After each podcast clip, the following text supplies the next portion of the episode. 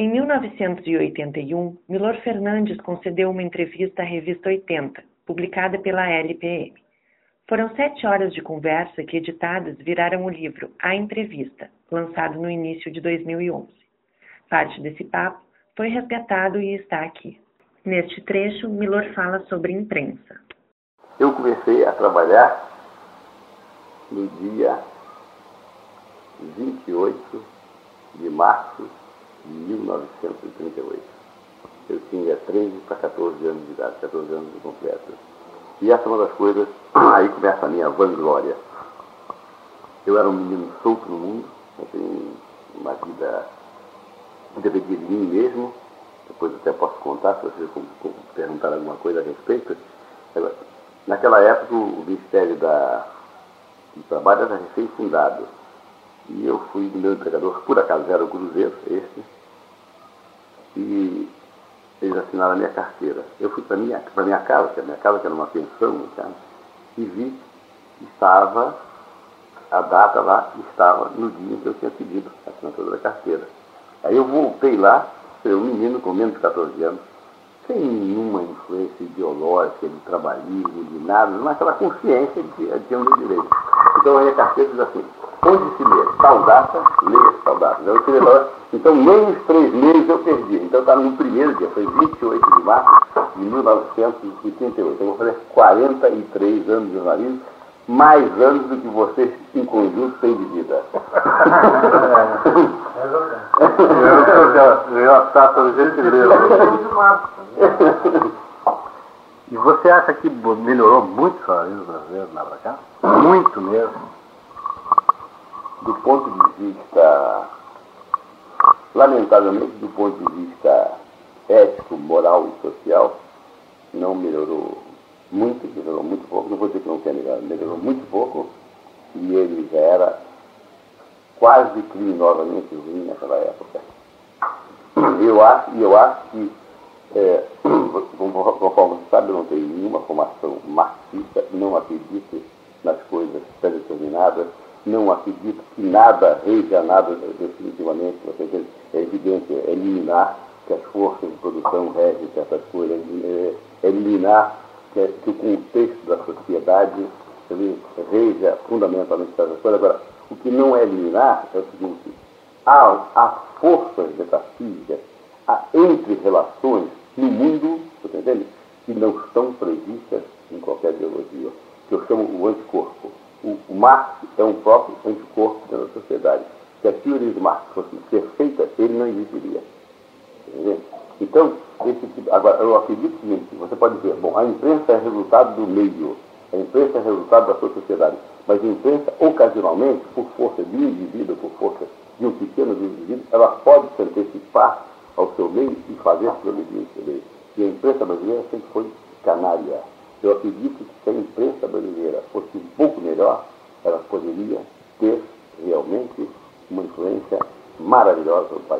Eu acho que uma das grandes culpas do país não é nem das forças que dominam o país politicamente, é nossa da imprensa. E eu, pessoalmente, me eximo disso. Se o mínimo que eu fiz as pessoas pudessem fazer, ou fizessem, o negócio estaria muito melhor. Mas eu acho que a imprensa é muito, é lamentavelmente muito há uma, vamos dizer assim, uma, transformou assim quase num consenso, eu colocaria entre aspas consenso, na medida de uma coisa muito repetida, que a imprensa brasileira tecnicamente teria atingido uma qualidade é, ao lado assim, das melhores do mundo, assim, melhores, sabe, o melhor que se faz no mundo em termos de imprensa. Está de acordo? Sim? Perfeitamente de acordo ao lado de toda a vida. Ele trabalha na Veja, como eu trabalho na Veja, sabe que a Veja hoje tem possibilidades praticamente iguais à do Time. A TV Globo só não tem mais possibilidades porque não quer. A TV Globo pode mandar eh, pessoas, 30 repórteres amanhã para a Polinésia, com o poder que ela tem. E, isso, mas estou de acordo com você. Porque a gente tem 100 dias por hora, não importa isso. Agora, isso não corresponde a absoluto nem mesmo em países supercapitalistas, como Estados Unidos, em que você tem contraste de imprensa tão, tão violento que faz da imprensa dos Estados Unidos a melhor imprensa do mundo. Porque há um contraste, quer dizer, quando o New York Times não quer dar cobertura a um setor, o Washington Post vai em cima, você não tem a dúvida. A, a concorrência, a dialética da concorrência é que faz com que a imprensa seja realmente uma grande imprensa dos Estados Unidos. Você pega na França, a França tem dois fenômenos, que é Le, são Le Monde e Le Canal entendeu? Então prova que a chamada, a chamada imprensa burguesa, ou a imprensa dentro de países burgueses, ela pode ser realmente expressão de uma absoluta liberdade, talvez maior, ou talvez não, maior do que em países socialistas. Agora, se se pode fazer isso, por que se faz em canal exterior? Por que se faz em Le Monde e não se pode fazer no Brasil? Quando, é uma coisa que parece brincadeira, mas quando nós fizemos o Pasquim, a um certo momento eu disse para olha, eu sou o único comunista aqui. Eu acreditava que esse negócio realmente um negócio comunitário para o bem público. E, na verdade, os que se presumiam comunistas eram os que começaram a roubar da maneira mais deslavada, mais escrota possível. Entende? Mas que pode fazer, dentro de um contexto capitalista e burguês, uma imprensa de alta, alta eficiência social, para o bem público, pode fazer. E eu estou dando provas. Tem Le Monde e você tem né, duas coisas até contrastantes, né? Uhum. De canais e Então, a, a partir desse, do, do próprio Moore que está colocando, por exemplo, o Le Monde. Então, nós vamos ver, por exemplo, em Nova York tem um jornal como o Village Voice, tem um canal 13, televisão, é, com toda a sua presença. E por que, que no Brasil não existem condições, por exemplo, nesse momento, ao menos, para isso não existe nenhuma perspectiva de ter, assim, a não ser a imprensa alternativa, assim, colocada totalmente de forma marginal, mas porque com uma presença como, a nível de grande imprensa, com grande penetração na sociedade, por que não existe essa possibilidade? Bom, primeiro, nós podemos voltar à velha anedota de Deus criando o mundo, né? Essa anedota é milenar, todo mundo quer. Então, alguém reclamou, disse que é São Pedro, mas São Pedro não existia nessa época. Né? Então, alguém reclamou que Deus tinha feito esse país maravilhoso, sensacional. Você conhece, todo mundo conhece a anedota. Enquanto o Chile está cheio de terremoto, o outro tem pântanos incríveis, né? o outro tem vendavais, o outro tem areais, né? e de repente o Brasil não tem nada, floresta maravilhosa, mar maravilhosa, tudo isso, e aí Deus parou e disse, bom, espera que você vai ver a Argentina que eu vou botar lá.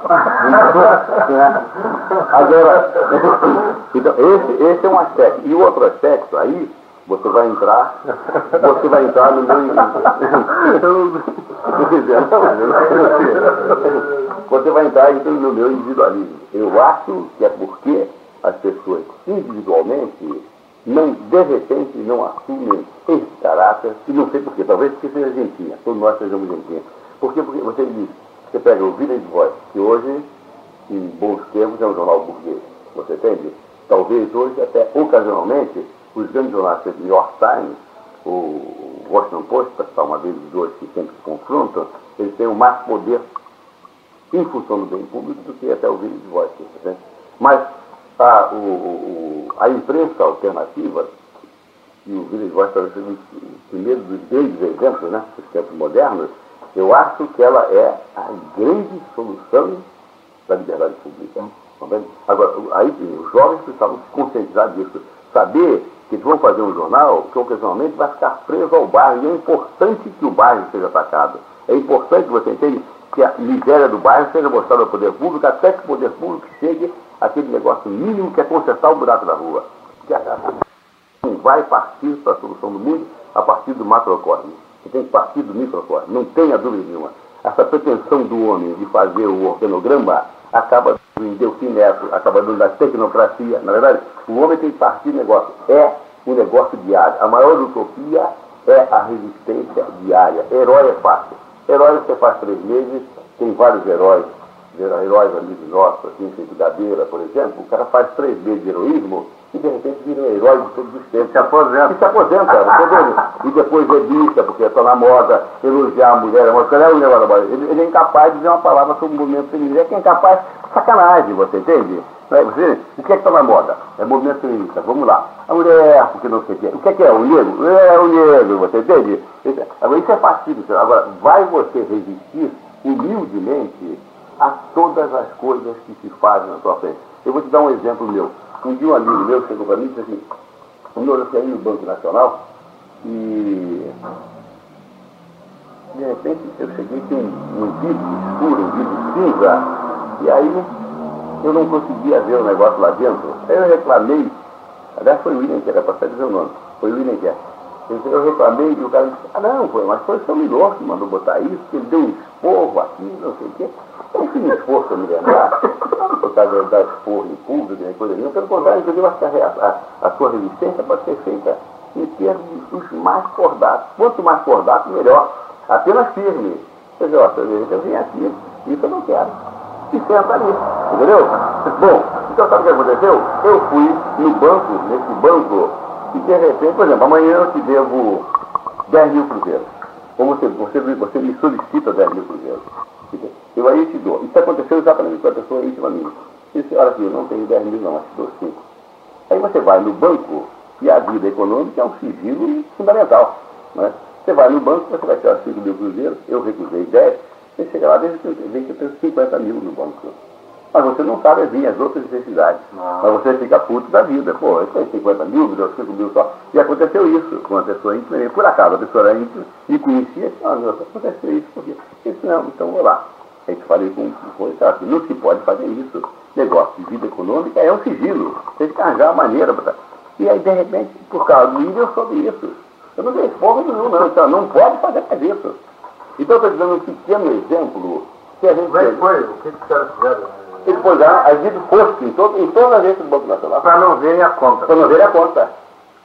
Porque antes, tá. se o caixa chega lá, você, você pede. Ah, sim. Ele pediu o saldo relógio. Você pediu o saldo, aí põe ali em cima do banco. Ah, tá. Agora estou dando um exemplo ah, mínimo. É claro que em coisas mais graves, aí sim, em coisas mais graves, aí uma pessoa só não dá. Então você aí é o chamado comitê de bairro que tem hoje, né?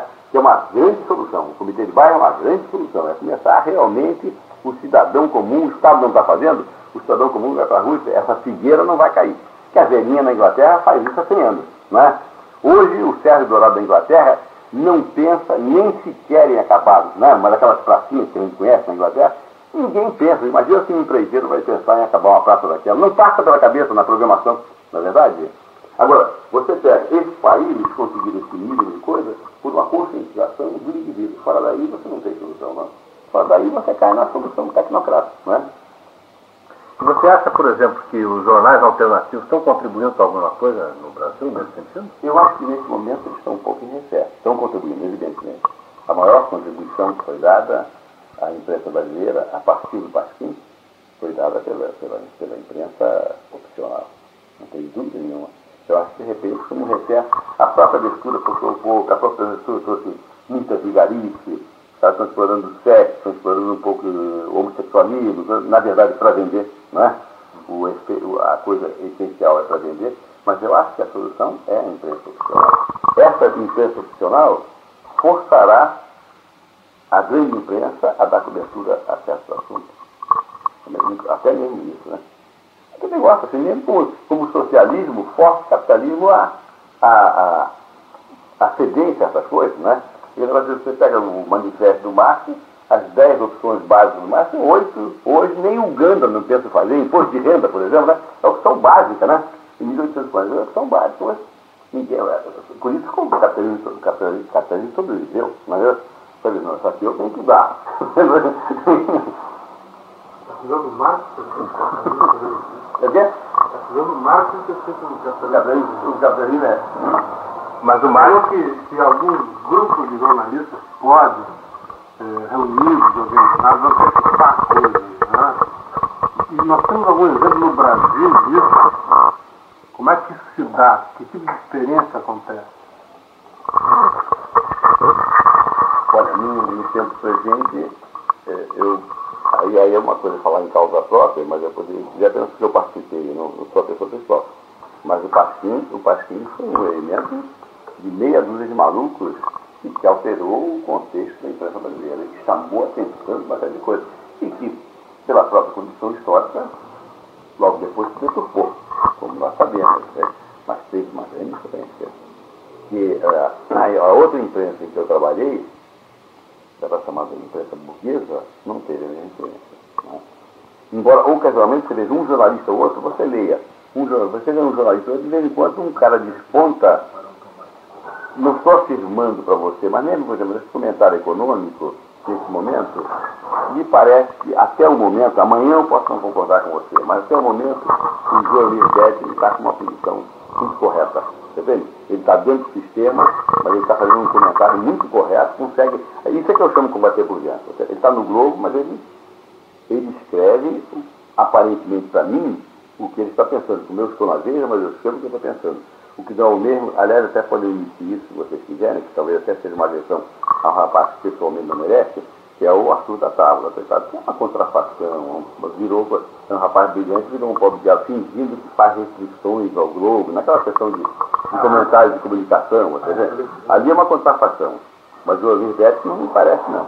O Carcelinho? O Carcelinho é um homem digno. É um homem digno. Mas, evidentemente, o Caterino hoje não tem mais força. Ele não tem mais. Ele tem força para comentar o sistema com dignidade, né? mas ele não tem força para contradizer nada do sistema. E é, é, esses cargos, esses cargos jornalísticos, esses, digamos, posições jornalísticas, elas são fatais. Porque depois de um certo momento você conhece intimamente todos os generais, você conhece todos os generais, você conhece todos os políticos, você toma queijo, um completório aqui. Eu sou uma pessoa, sou uma pessoa que só muito tarde na minha vida eu fui compreender que o marginal é o sujeito que sabe muito mais do que você. Eu, por exemplo, o Ibrahim Suede é o último dos ratos públicos, aquela coisa. Mas ele compreendeu, analfabeto aos 18 anos, que o que existe no mundo é relação pública. Então, para efeito prático, naquela época, se você tivesse botar seu filho na Universidade de Oxford ou na piscina do Copacabana, se você pudesse na piscina do Copacabana, estaria fazendo mais bem ao seu filho do que em Oxford. Você entende? E ele, analfabeto, compreendeu isso. Então, eu te dou esse exemplo. Por exemplo, eu conheço o Onofre há pouco tempo. Eu e ele estamos comprometidos pela presença. Se ele for me esculhambar amanhã, ele já vai mudar a atitude pelo simples fato de conhecer pelo simples fato de conhecer. Ele vai dizer talvez a mesma coisa, a mesma coisa, mas vai dizer em outros termos. É Você entende? Agora, aquele contato que um colunista feito, feito o Castelo tem, só se ele fosse um louco, aí é um louco feito meu irmão. Tá vendo? Meu irmão chega assim, de repente, ele conhece você, por conhecer você, ele aí arrasta você. Mas é isso, aí é um outro contexto psicológico, né? Mas eu não acredito que ele possa ser independente, não. Tem um negócio interessante no país, eu queria. Exatamente. Esse é um ponto-chave que é o problema da relação com a fonte brasileiro. Ela tende a ser, normalmente, ser efetiva para o jornalista, mas não para a fonte. A fonte tem todas as vantagens, o jornalista nenhuma. Entende? O, o, até hoje, a, o grande mistério para o SMI, eu soube ontem, ou anteontem, foi um cara que é chegado a eles, é o seguinte. Quem passa informações para o Hélio Fernando? Porque, porra, ele fode todo mundo, né? Ele não perdoa, ele não é um cara de chegar de repente fazer uma, uma, uma, uma, uma capa com grande personalidade da República, só elogiando essa grande personalidade da República, né? E normalmente é difícil, se você pegar a tribuna, que você não, não, não, não, não, não veja de repente que quase todos os grandes escalões do, do governo, se não todos, já sofreram uma porrada lá. Então como é que ele ia informar? Por quem? Quem é que passa a informação para o Fernando? Isso é uma, uma questão, porque a técnica é a seguinte, se você esculhamba, você perde a fonte. Claro. Você não tem mais informação. Se você mais tem, não tem mais informação, você não é mais. você está prejudicado da claro. população. Mas aí, mas aí você tem uma, uma espécie de potenciação disso. Você, a um certo momento, você atravessa a barreira do som. São raros que atravessam a barreira do som. E o Hélio atravessou a barreira do som. Então ele esculhamba tanto que, evidentemente, de repente está começando a esculhambar a indústria farmacêutica. Todo mundo se volta contra ele, mas é evidente, há, há, há muitas pessoas dentro da indústria, humildes ou não humildes, às vezes importantes, por interesse próprio, às vezes humildes, estão frustradas por todo o processo de trabalho que elas estão. E essas pessoas é que dão os documentos. Aí, aí, aí definitivamente os rios correm para o mar. Entende? Agora, é preciso que você atravesse a barreira do som. Possivelmente você, na Veja, estaria num estágio intermediário que é o pior possível. E que você tem que respeitar um acordo de ética com o poder, e o poder não respeita o acordo de ética com você. E em Bolívia, disse uma vez o quando o Geraldo foi preso, e a absoluta verdade, parece a chamada Butari, parece a gracinha, eu não faço gracinha, graças a Deus, entendeu? ele disse, e é importante, nós chateamos para burro o poder, nós chateamos demais, você vê o tempo todo. Agora, então, nós temos, nós temos extrema importância para ser presos e nenhuma importância para ser soltos.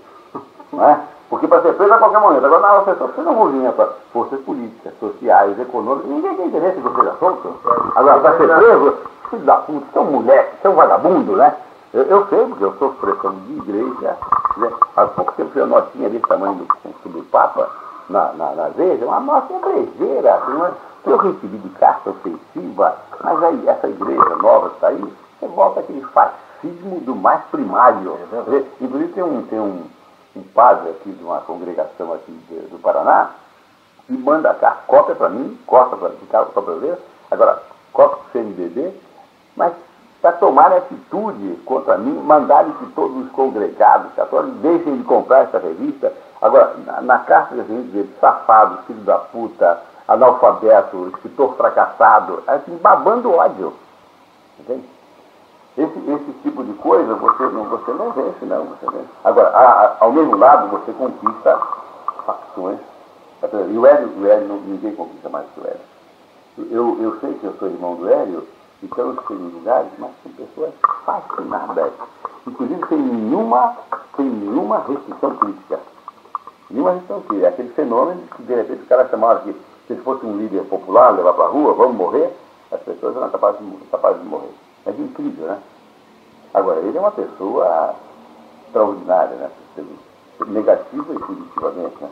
Eu te dou um exemplo, por exemplo, só até pragmático. Quando começou a Revolução, ele pura e simplesmente, ele que assim, militares vão ficar aí no poder uma questão de tempo. Então, dorme com o almanac do exército do lado. Ele sabe exatamente tudo. Então já viu ele conversar com os generais? Não, o senhor não, o senhor vai se aposentar em 23 de maio de 1980. Bom, você disse duas dessas, o cara cala a boca. Bom, esse cara tá, né? Esse cara tem um mistério aí. Ele sabe exatamente tudo. Que é o livro mais raro, tá?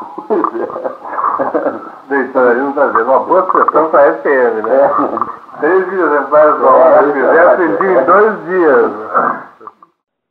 Gostou? Ouça também o áudio completo.